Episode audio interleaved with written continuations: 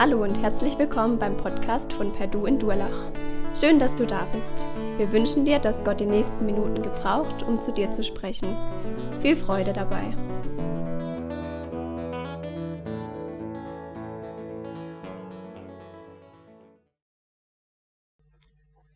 Guten Morgen auch von meiner Seite.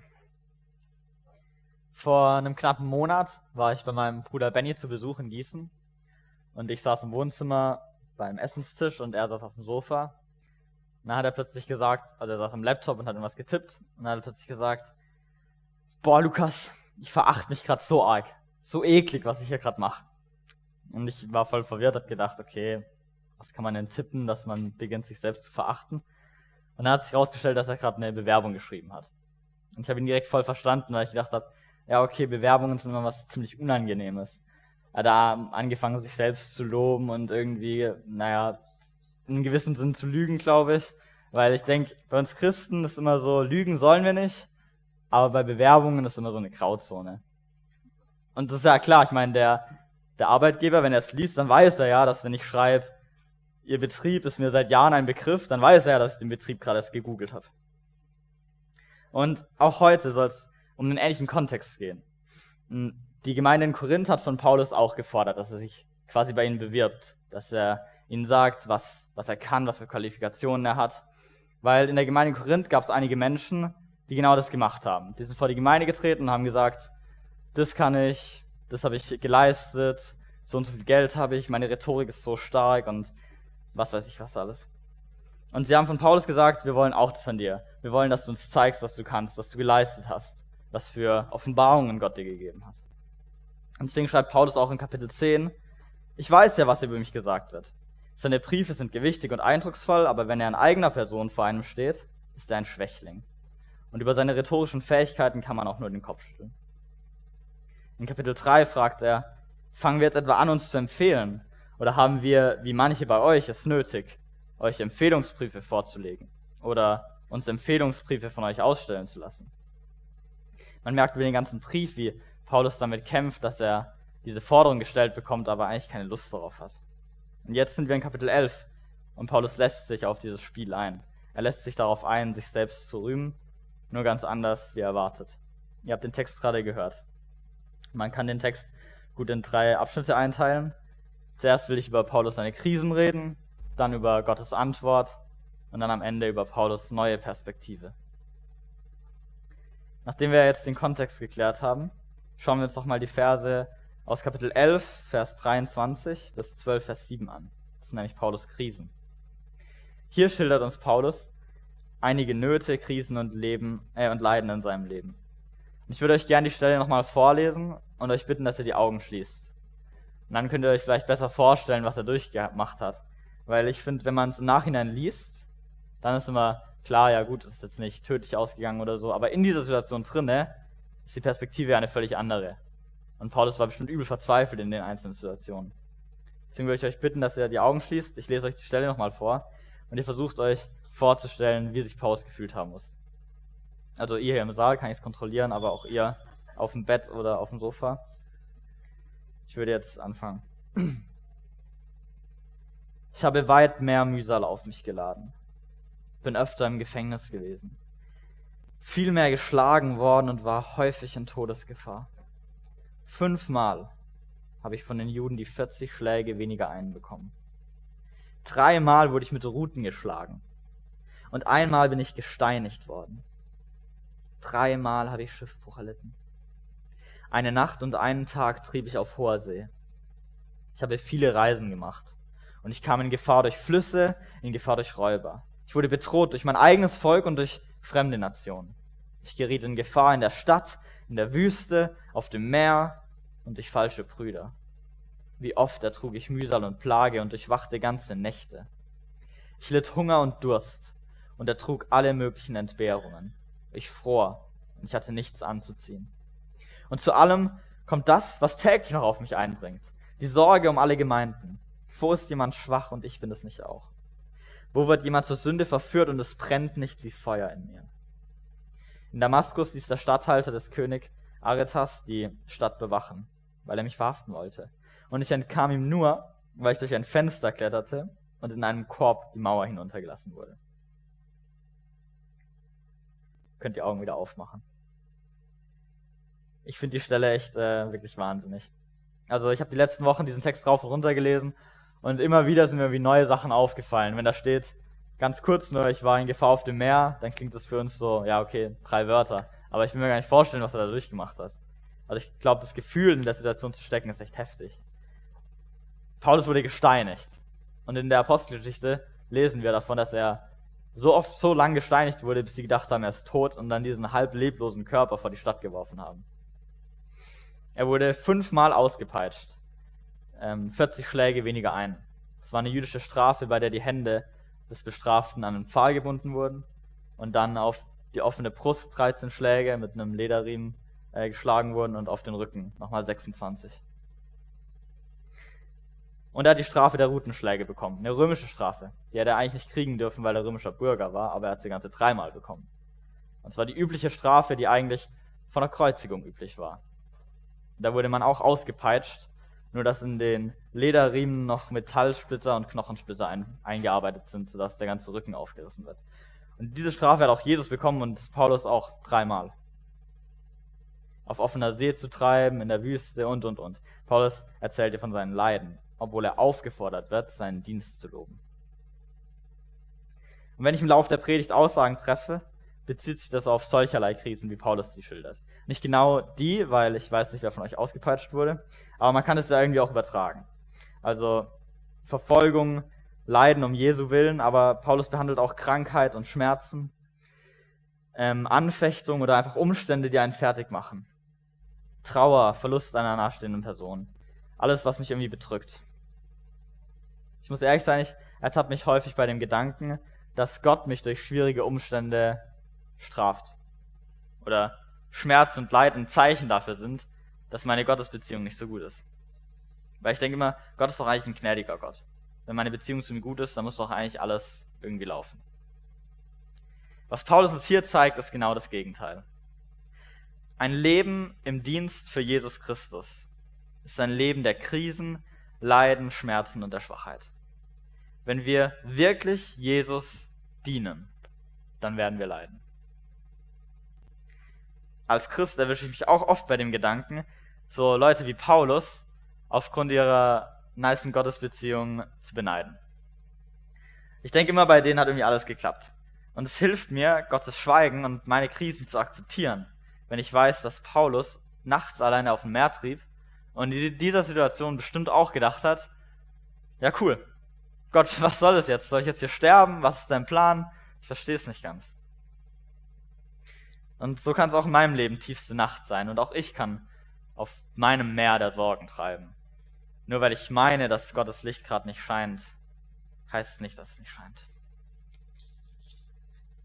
Somit sind solche schwierigen Umstände, Leid, Schmerz, gefühlte Gottesverlassenheit und Krankheit keine Zeichen einer ungesunden Gottesbeziehung, Gottes Zorn oder seiner Strafe.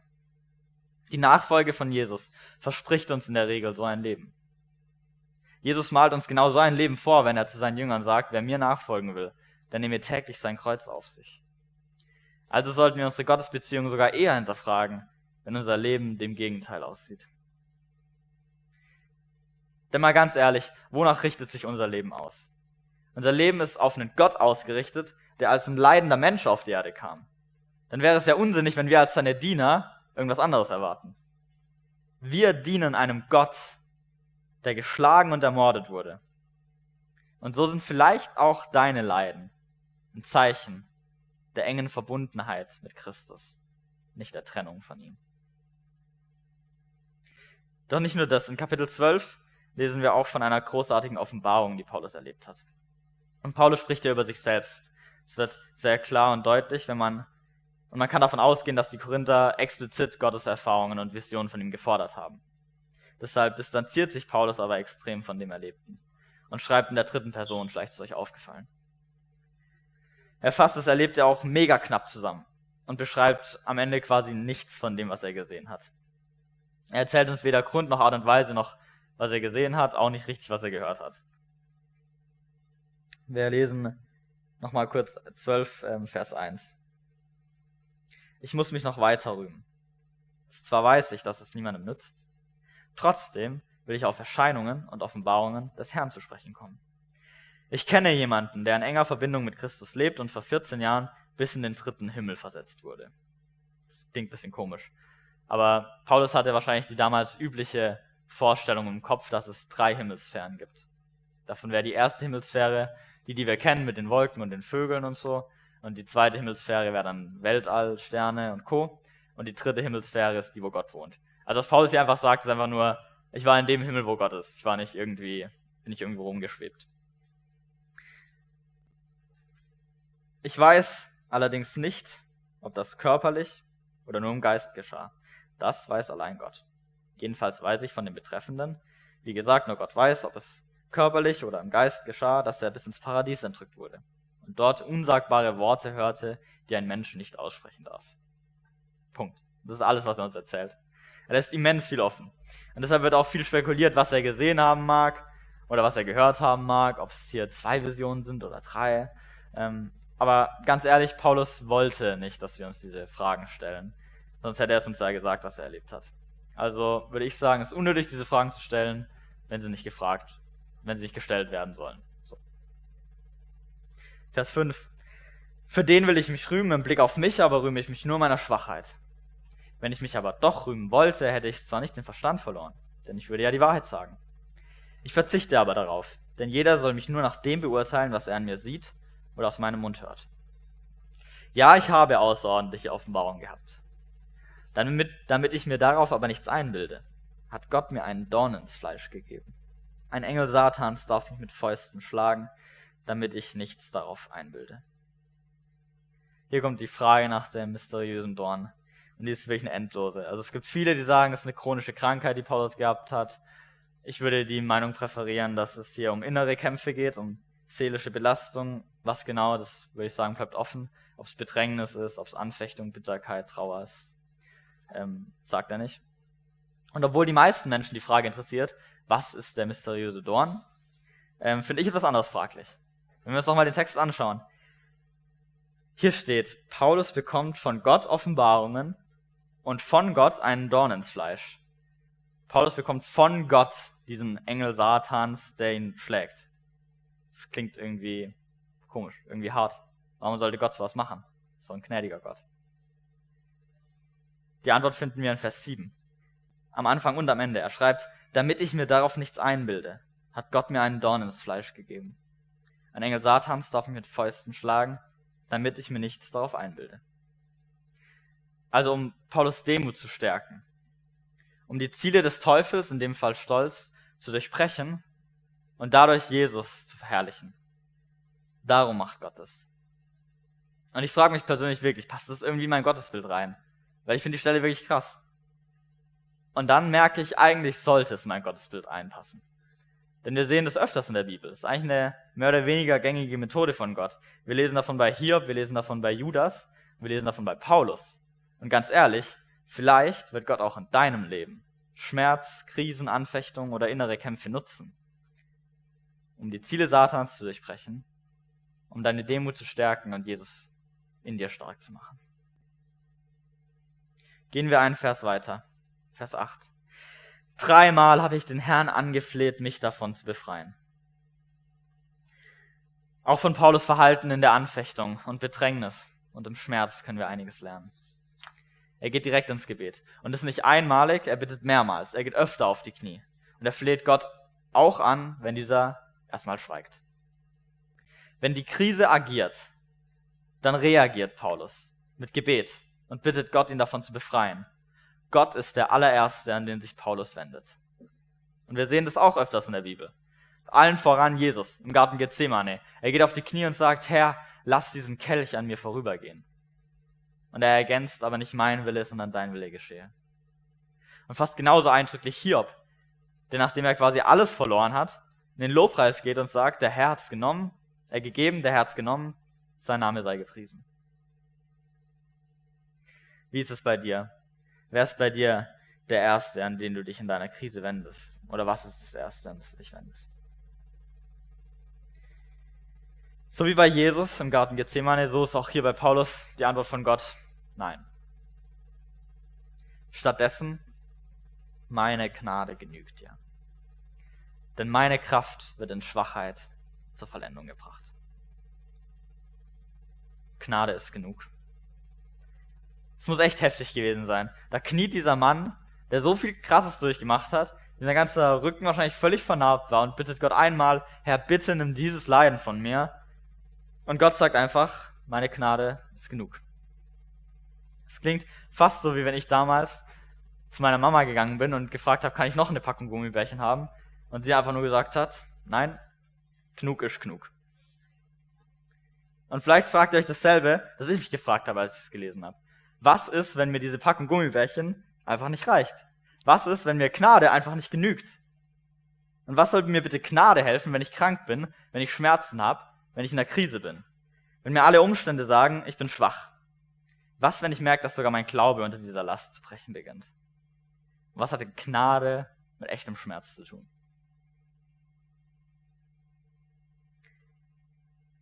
meine Gnade genügt dir. Ist in allererster Linie keine Aufforderung. Es ist keine Aufforderung und kein Gebot. Es ist eine Feststellung und es ist eine Zusage. Gerade weil Paulus so eine Bedrängnis, solchen Schmerz erlebt, soll er nicht daran zweifeln, dass Gott ihm immer noch gnädig ist und ihn immer noch voller Liebe ansieht.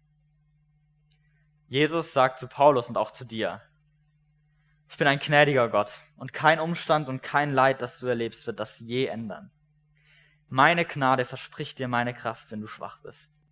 Und diese Kraft genügt mit jeder oder durch jede Krise zu leben. Gott verspricht. Meine Gnade genügt dir, nicht weil Gott dir gerade nur so viel genug geben will, dass es reicht, nicht weil Gott dir das Minimalste gibt, was man noch genug bezeichnen kann. Klar, genug heißt hier, mehr bekommst du nicht. Aber mit der Verheißung, meine Gnade genügt dir, heißt genug auch, mehr brauchst du nicht. Es mag sein, dass wir nicht mehr bekommen, als wir brauchen. Und sogar viel weniger bekommen, als wir uns wünschen. Aber wir bekommen immer genug. Wir werden nie weniger Kraft und weniger Gnade von Gott bekommen, als wir brauchen. Ich habe vor ein paar Monaten einige Gespräche über das Gebet gehabt und ich musste mich wirklich selbst hinterfragen, ob ich immer noch glaube, dass Gott Gebet erhört. Wenn es Phasen im Leben gibt, in denen du so sehr um etwas bittest und es passiert einfach nichts. Wenn es Phasen im Leben gibt, in denen einfach die Antwort ist, nee, es passiert nicht. Vielleicht kennst du das. Ich hatte für meine 20 Jahre verhältnismäßig lange Phasen in meinem Leben, in denen ich keinen Sinn im Gebet gefunden habe. In denen ich keinen Sinn darin gesehen habe, für Gebetsanliegen, die mir Freunde sagen, zu beten, weil ich immer gedacht habe, wenn ich bete, dann passiert es erst recht nicht. Also ist okay, vielleicht beten alle anderen und es passiert, aber wenn ich bete, dann hört Gott nicht. Das hat mich meine Erfahrung irgendwie gelehrt. Und als ich vor wenigen Wochen das hier gelesen habe, meine Gnade genügt dir, denn meine Kraft wird in Schwachheit zur Vollendung gebracht. Da bekam ich Tränen in den Augen. Ich habe erkannt, dass Gott mich immer erhört hat. Und wenn an dem Umstand nichts passiert ist, dann war das hier der Worst Case. Okay, dann war der Vers der Worst Case. Dann war, das ist das Schlechteste, was Gott dir geben kann, quasi. Wenn sich nichts geändert hat, dann ist das immer noch die Antwort. Dann ist das der schlechteste Fall, den wir bekommen können. Das ist das Mindeste, was Gott gibt. Und Gottes Mindeste ist immer genug. Es kann sehr gut sein, dass Gott Krankheit und Leiden bei uns zulässt oder sie uns auferlegt. In vielen Fällen sehen wir den Sinn dahinter nicht. Paulus hat den Sinn dahinter gesehen, aber manchmal ist es für, für uns einfach sinnlos. Und ich kann ja auch keinen allgemein gültigen Sinn feststellen. Nur eines kann ich sagen. Gott erwartet unser Vertrauen. Es wäre Aberglaube zu meinen, Gott sei nur dazu da, Schwierigkeiten von uns abzuwenden. Gehorsam besteht nicht nur im Halten von Geboten oder daran, den Nächsten zu lieben, sondern auch im Annehmen dessen, was Gott uns zugedacht hat. Es sollte dahin kommen, und dahin kommen wir gleich noch, dass wir uns über Krisen sogar freuen. Denn endlich, Gnade genügt. Das ist nicht unfassbar erleichternd. In Krise und dem ganzen Überfluss, in dem wir heute leben, sagt Gott, Gnade genügt. Und wenn ich mir jetzt denke, Mist, ich habe mir eigentlich in meinem Leben mehr erwartet, ich habe mehr von Gott erhofft als nur Gnade und Kraft. Ich wollte eigentlich Sicherheit, ich wollte eigentlich gutes Geld, Auto, Familie, vielleicht einen sicheren Job, einfach ein friedliches Leben. Ein friedliches, einfaches, sicheres Leben. Ich wollte gar nicht erst in die Situation kommen, dass ich schwach bin. Denn klar, Gott ist auch in Schwachheit stark, aber solange alles läuft und ich auch ganz gut mithalt, bin ich ja auch gesegnet. Wenn wir so denken, dann sind unsere Maßstäbe falsch. Denn wenn wir so denken, dann werden wir uns in Krisen in unserem Leben nicht mit der Antwort zufrieden geben. Meine Gnade genügt dir. Dabei hat Gott dir schon alles gegeben. Gnade ist genug. Sie ist alles, was du brauchst. Und dann ist es nur stolz zu meinen, ich brauche mehr. Also ist quasi die einzige mögliche Aufforderung, die in diesem Text steht, die, dass du deine Einstellung vielleicht ändern sollst. Also damit meine ich, mach Gottes genug zu deinem alles. Denn mehr brauchst du nicht. Und dann findest du auch Freude im Leid. Jetzt stellt ihr vielleicht die Frage, wie ändere ich meine Einstellung? Indem ich verstehe, dass Gott mir alles gegeben hat. Indem ich verstehe, dass ich lebe, um Gott zu verherrlichen. Indem ich verstehe, dass mein Leben auf die Ewigkeit ausgerichtet ist. Okay, Glaube klingt gerade irgendwie nach so einem puren Leidensweg ohne Happy End. Aber das stimmt nicht. Richten wir mit Paulus unseren Blick auf die Zeit, in der kein Leid mehr sein wird. Dann verstehen wir vielleicht, was er meint, wenn er den Römern schreibt. Ich bin gewiss, dass die Leiden dieser Zeit nichts sind, verglichen mit der zukünftigen Herrlichkeit, die Gott uns einmal teilhaben lässt. Und was Paulus meint, wenn er den Philippern schreibt, alles erscheint mir wertlos, wenn ich es mit dem unschätzbaren Gewinn vergleiche, Jesus kennen zu dürfen. Nur er besitzt Wert für mich. Und dann sagt er noch, ich möchte lernen, was es heißt, mit ihm zu leiden und in ihm zu sterben. Wir liegen falsch, wenn wir meinen, Gottes gnädige Zuwendung bringt uns nur dann was, wenn sich daraus eine Optimierung unserer Situation ergibt, wenn sich dadurch unsere Umstände ändern. Nirgendwo verspricht uns Gott sowas. Wenn wir ehrlich sind, sind elf von zwölf Aposteln der Überlieferung nach an einem Märtyrertod gestorben. Das ist keine sehr attraktive Quote. Aber Gottes Versprechen geht da noch weiter. Seine Gnade kann aber muss nicht unsere Umstände ändern. Sein Handeln besteht darin, dass er in Schwachheit seine Kraft vollendet. Ein Kapitel weiter schreibt Paulus, von allen Seiten werden wir bedrängt, sind aber nicht erdrückt, sehen oft keinen Ausweg, sind aber nie ohne Ausweg. Wir werden oft verfolgt, sind aber nicht verlassen. In Krisen verspricht uns Gott nicht, dass er uns rausholt. Er verspricht uns kein gutes Leben nach unseren Vorstellungen oder menschlichen Wünschen. Eher das Gegenteil. Was er aber verspricht, das hat er gezeigt. Und wenn ihr die ganze Zeit nicht zugehört habt, dann hört jetzt zu. Er hat uns an der Hand gegriffen und uns aus unserer Schwachheit und unseren Krisen herausgezogen. Äh, warte, Entschuldigung. Er hat uns nicht an der Hand gegriffen und uns aus unserer Schwachheit und unseren Krisen herausgezogen. Oder über unsere Krisen triumphierend, äh, unsere Krisen triumphierend überwunden. Nein. In Jesus hat er sich zu uns gelegt. Er selbst wurde schwach und er selbst hat die größte Krise der Menschheit getragen. Jesus hat gezeigt, was es heißt, in Schwachheit wird meine Kraft vollendet. Als er am Kreuz in größter Schwachheit und im Angesicht des Todes schrie, es ist vollbracht. Also in der tiefsten Not, in tiefstem Elend hat Gottes Kraft ihren Höhepunkt erreicht. Er hat uns freigekauft von aller Schuld, als er am allerschwächsten war. Und weil Jesus in seiner größten Krise, am Punkt seiner größten Schwäche, verzweifelt erkannt hat, mein Gott, mein Gott, warum hast du mich verlassen? Weil er das erkannt hat, können wir uns sicher sein, dass in unseren größten Krisen Gott uns nie verlässt. Denn es hat Jesus für uns durchgemacht. Es mag sein, dass Gott Paulus einen Dorn in seinem Leben gegeben hat. Aber dieser Dorn wird nie zu schwer, wenn Paulus sich in seiner Schwachheit an den Jesus hängt, der für ihn die ganze Dornenkrone getragen hat. Es scheint menschlich nicht viel zu sein, was Gott uns verspricht. Aber Gnade ist genug und Gnade ist alles, was wir brauchen. Und in Krisen können wir uns sicher sein, dann ist Gottes Kraft am allergrößten. Was ist dein Dorn im Fleisch? Was ist dein Schmerz, dein Leiden, wegen dem du schon etliche Male zu Gott gebetet hast und das er nicht von dir genommen hat? Vielleicht sind es körperliche Schmerzen, vielleicht auch seelische Anfechtungen, Leiden, Trauer, Besorgnis oder Bedrängnis. Egal was es ist, Gott verspricht dir, seine Kraft, seine Kraft ist in der Gnade, ist in der Schwachheit am vollkommensten. Gott braucht niemanden, der seine Schwachheit überwindet. Seine Gnade wird nie zu wenig sein und seine Kraft nie zu schwach. Wenn er dein Leid nicht nimmt, dann will er dir helfen, es zu tragen. Aber nicht aus deiner Kraft, sondern aus seiner.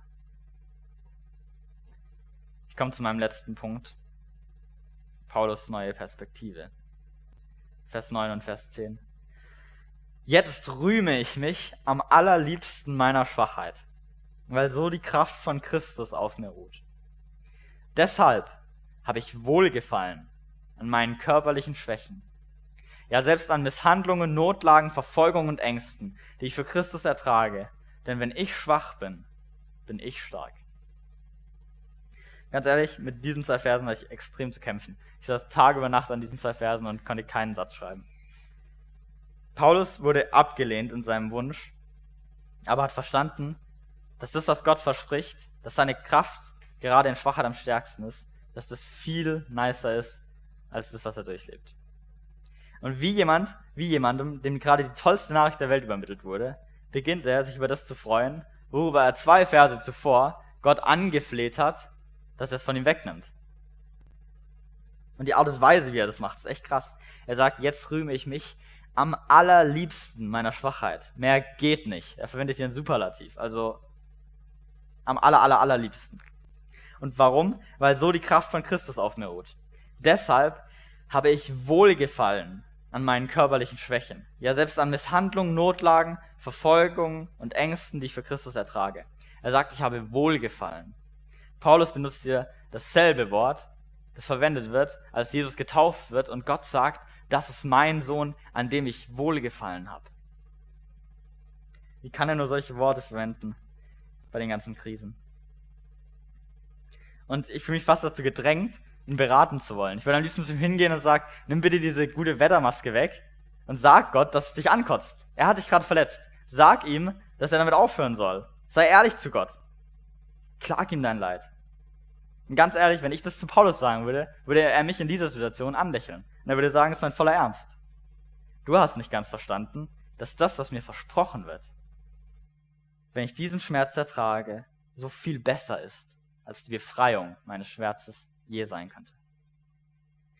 Gottes Kraft bleibt in mir. Und wenn das am stärksten der Fall in meiner Schwachheit ist, dann freue ich mich auf jede Krise. Paulus scheint verstanden zu haben, was Jesus in der Bergpredigt meint, wenn er sagt, glücklich seid ihr, wenn sie euch beschimpfen, verfolgen und verleumden, weil ihr zu mir gehört. Freut euch und jubelt, denn im Himmel wartet ein großer Lohn auf euch. Und obwohl es so wirkt, als sei Paulus der absolut ärmste Mensch in seinem ganzen Leiden, ist seine Perspektive eine ganz andere. Er sieht, dass er auf der Erde Gottes Kraft am vollkommensten bekommt und Lohn im Himmel. Win-win. Und auch unser Fokus sollte der sein, dass wir in der Sehnsucht nach der Kraft Gottes das in Kauf nehmen, was wir dadurch verlieren. Denn so ist im Endeffekt jede Krise nur ein Gewinn.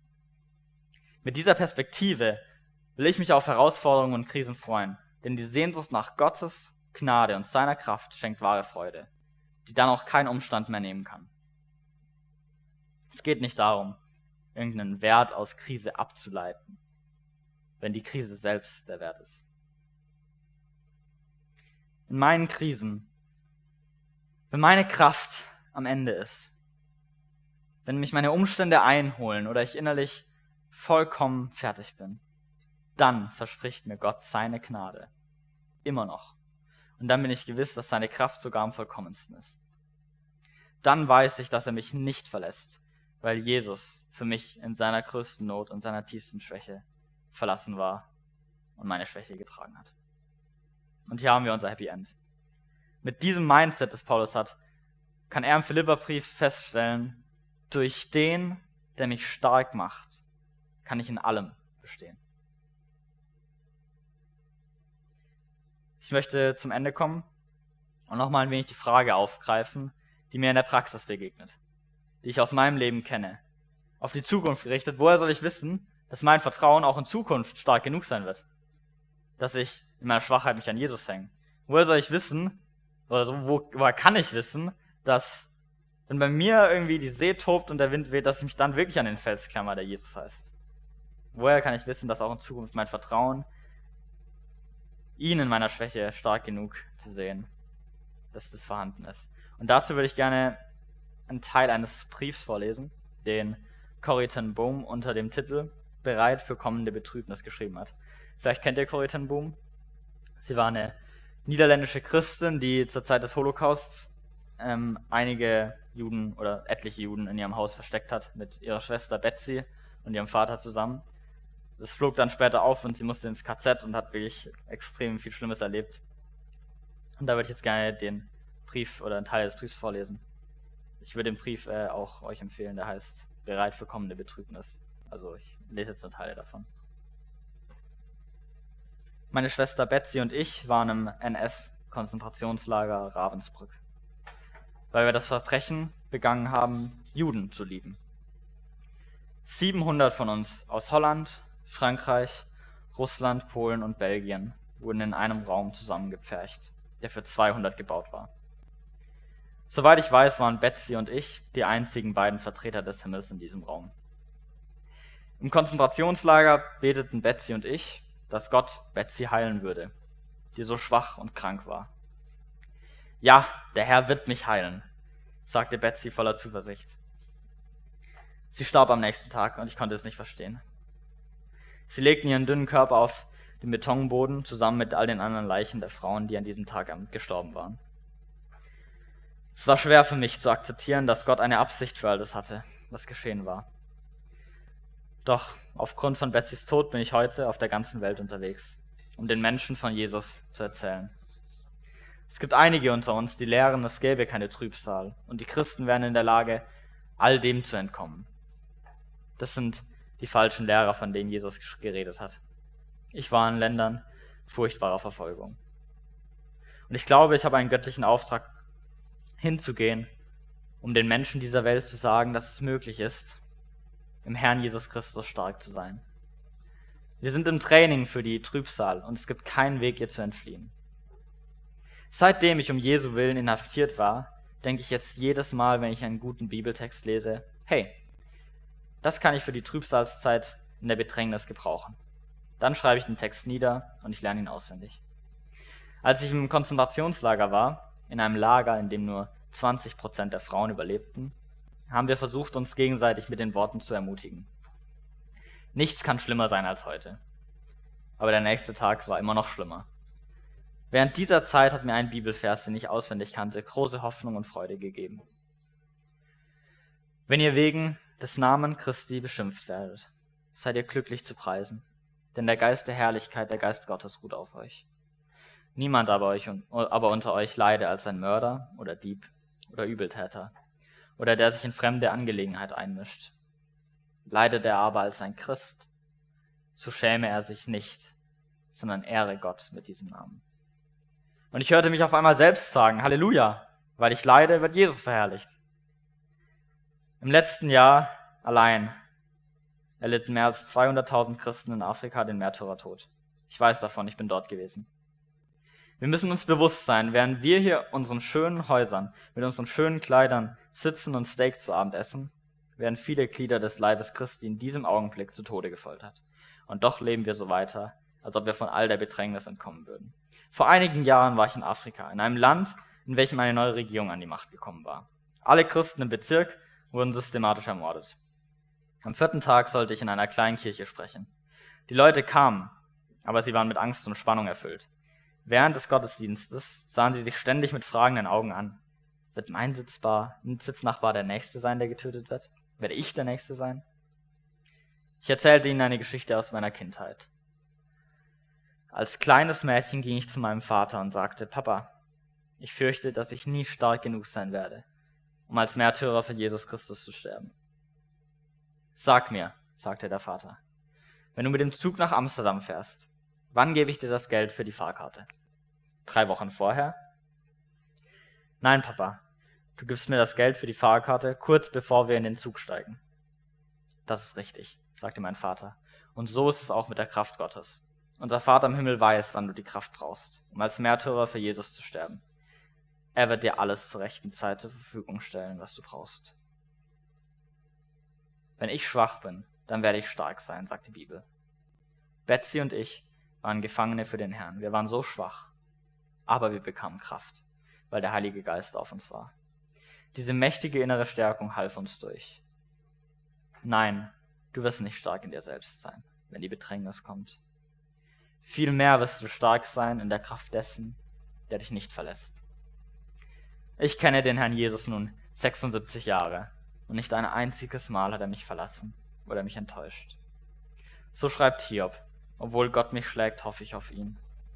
Ich weiß, dass er allen, die überwinden, die Krone des Lebens geben wird. Halleluja. Ich würde noch mit uns beten. Danke, Vater, dass du deinen Sohn für uns gabst, dass du in deinem Sohn für uns gelitten und gestorben hast, dass du am Kreuz die größte Schwachheit, die größte Krise getragen hast, dass du verlassen warst, damit wir nie verlassen sind, dass du uns die größte Schwachheit getragen hast und dadurch die größte Kraft entfesselt hast, die wir haben. Herr, ich bitte dich, dass du uns hilfst, wenn wir in Zukunft in Krisen kommen oder Leid durchleben, dass wir uns an dich halten und dass wir auf dein Versprechen vertrauen, dass du gesagt hast, meine Gnade ist immer genug. Amen.